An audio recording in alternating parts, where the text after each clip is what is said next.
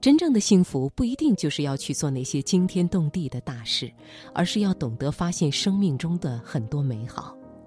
好，今晚的财经夜读，我想首先送给你的文章是《生命中最美好的事都是免费的》，选自《记者观察》。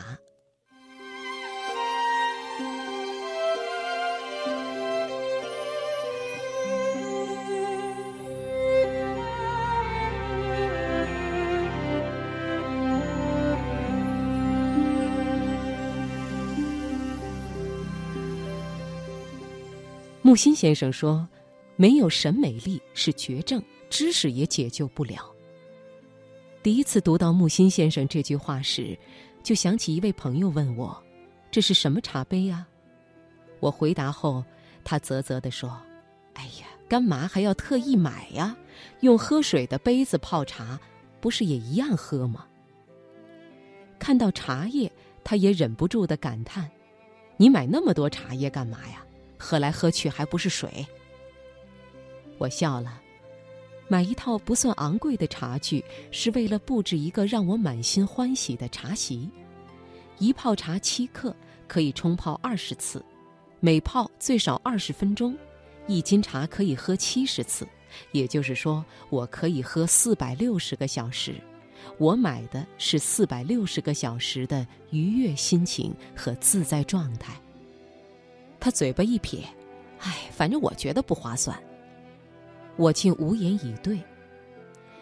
五岁的时候，我们为了捉一只蝴蝶而跑了两公里的稻田；十岁时，我们为了一只冰激凌问遍了大街小巷的商店；十七岁时，我们为了一个喜欢的人而倾尽所有飞往一个陌生的城市。但是现在，有人叫我们去看年少时可盼的海。我们却说，树下有块石头，还跑去看海干嘛呀？我们就这样成了美盲，失去了欣赏美的能力。现在很多人干一件事，首先要问这有什么用，但很少去想这有什么趣。而有趣，难道不重要吗？因为有趣，我们的生命才丰盛优雅，我们才不会成为生活的奴隶。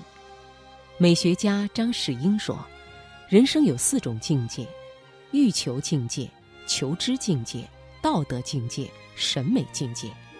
审美是最高境界。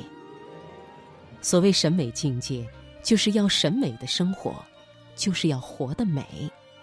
而如今的我们，忙着赶路，忙着学习，忙着应酬，忙着加薪。忙这个字，左面是心，右面是王。”人太忙，活得太功利，心就死了。所以要想活得美，首先要懂得停，学会慢。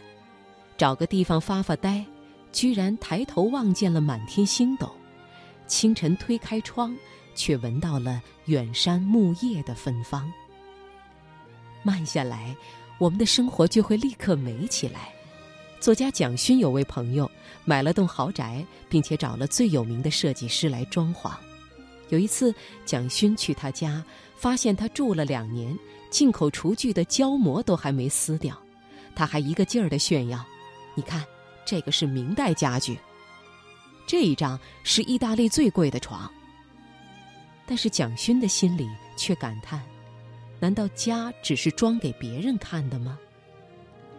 蒋勋也买了一栋房子，在淡水河边。开发商不懂淡水河美景，把窗户建得很小。蒋勋找来设计师，开了十二个窗，而且全是推窗，制造比拉窗更靠近河边的感觉。还架出一个阳台，距离河水只有两米。蒋勋不喜欢隔间，便让设计师用高度界定了三个区域。他说：“最高的地方是客厅，朋友来了在此喝茶。”次高的地方是书房，我在那边看书；再次高的地方就是我的餐厅。我觉得这是我的房子，我的家，我是主人，我知道我要什么。美其实就是回来做自己，我能够不被流行所干扰，我知道自己要什么。作家尼尔被称为是全世界最幸福的人，因为他写了一本教大家获取幸福的书，《生命中最美好的事都是免费的》。这本书连续一百四十周位居国际畅销书榜第一名。